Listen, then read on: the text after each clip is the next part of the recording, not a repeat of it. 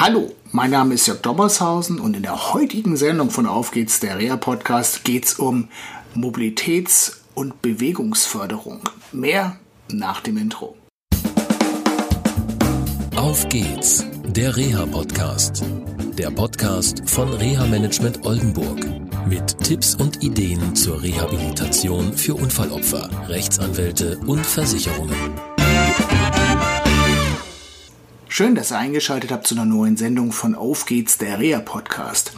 Ich komme in meinem Job immer wieder in Situationen, wo Angehörige ihre betroffenen Unfallopfer pflegen, pflegen wollen oder pflegen müssen, je nachdem, wie man das sehen möchte.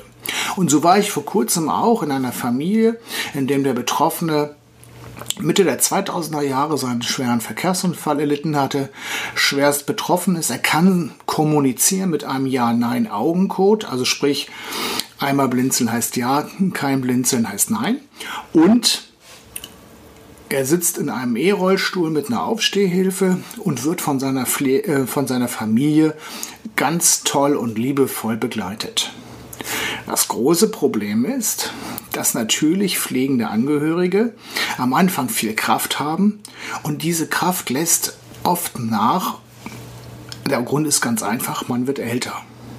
Und dann können sich Probleme auftun.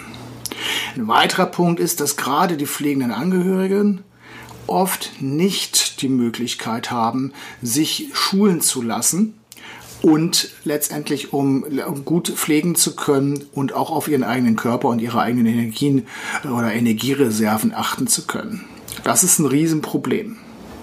Für die Betroffenen selber, und das erlebe ich leider immer wieder, ist es so, dass wenn sie eine eingeschränkte Kommunikation haben, die Umwelt der Meinung ist, was derjenige gesagt haben könnte, nicht nachgefragt wird und dann auf einmal eine Entscheidung getroffen wird. Und das manchmal überhaupt nicht kompatibel ist mit dem, was der Betroffene eigentlich wirklich will. So, jetzt kommen wir zur Mobilität, ja, Mobilitäts- und Bewegungsförderung. Was hat das damit zu tun? Ganz einfach. Das System aller Therapien und ja, Mitspieler in diesem ganzen Reha- und Teilhabeprozess ist unheimlich groß. Da geht es nicht nur um die Krankenkassen, also den Kostenträgern, sondern da geht es zum Beispiel um Hilfsmittel, um Wohnumfeldgestaltung, um Kraftfahrzeughilfe, um Hilfsmittel und so weiter und so weiter. Ganzen Therapien, die es da gibt.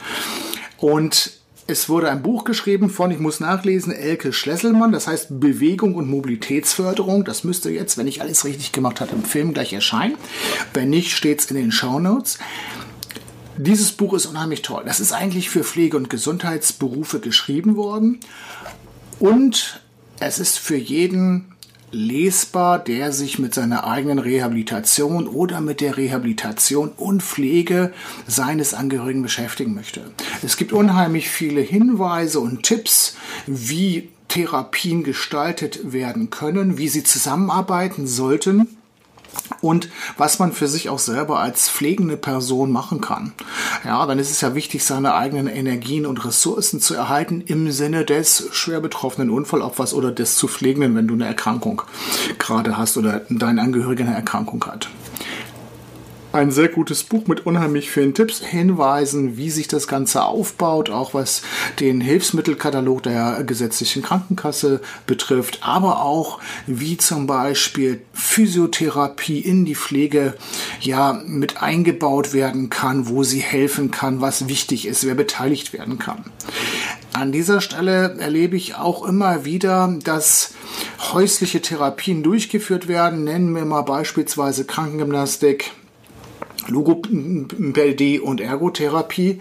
Und meine Erfahrung ist, dass die Therapeutinnen und Therapeuten oft nebeneinander herarbeiten. Also morgens kommt die Physio, nachmittags kommt die Ergo und A weiß nicht von B, was er gemacht hat. Da findet manchmal keine Kommunikation statt. Wenn du sowas selber erlebst, darfst du dir die Frage stellen, ist es eigentlich das, was mir hilft? Weil manchmal kann es ja wertvoll sein, wenn die Therapeutinnen und Therapeuten sich A kennen und B auch abstimmen oder auch mal zusammenarbeiten. Also wenn es um die Logopädie geht, weiß ich aus dem Aphasiezentrum in Fechter, dass es wichtig ist, dass Physio und Logopädie mal zusammenarbeiten. Denn Sprache hat was mit Luftholen zu tun, halt mit dem Brustraum, mit der Aufrichtung des Körpers. Und da kann die Physio helfen und da, da können diese beiden Therapieeinheiten gut zusammenwirken. Also, dieses Buch, ich muss mal drauf gucken nochmal, Bewegung und Mobilitätsförderung, ein tolles Buch, lohnt sich zu lesen, ist umfangreich und du findest sicherlich viele Anregungen für dich, wenn du pflegender Angehöriger bist oder wenn du selbst Betroffener bist, in diesem Buch. Bis dahin wünsche ich dir alles Gute bis zur nächsten Sendung von Auf geht's, der Reha Podcast. Bleib gesund. Tschüss. Das war eine Folge von Auf geht's, der Reha Podcast. Eine Produktion von Reha Management Oldenburg. Weitere Informationen über uns finden Sie im Internet unter www.rehamanagement-oldenburg.de.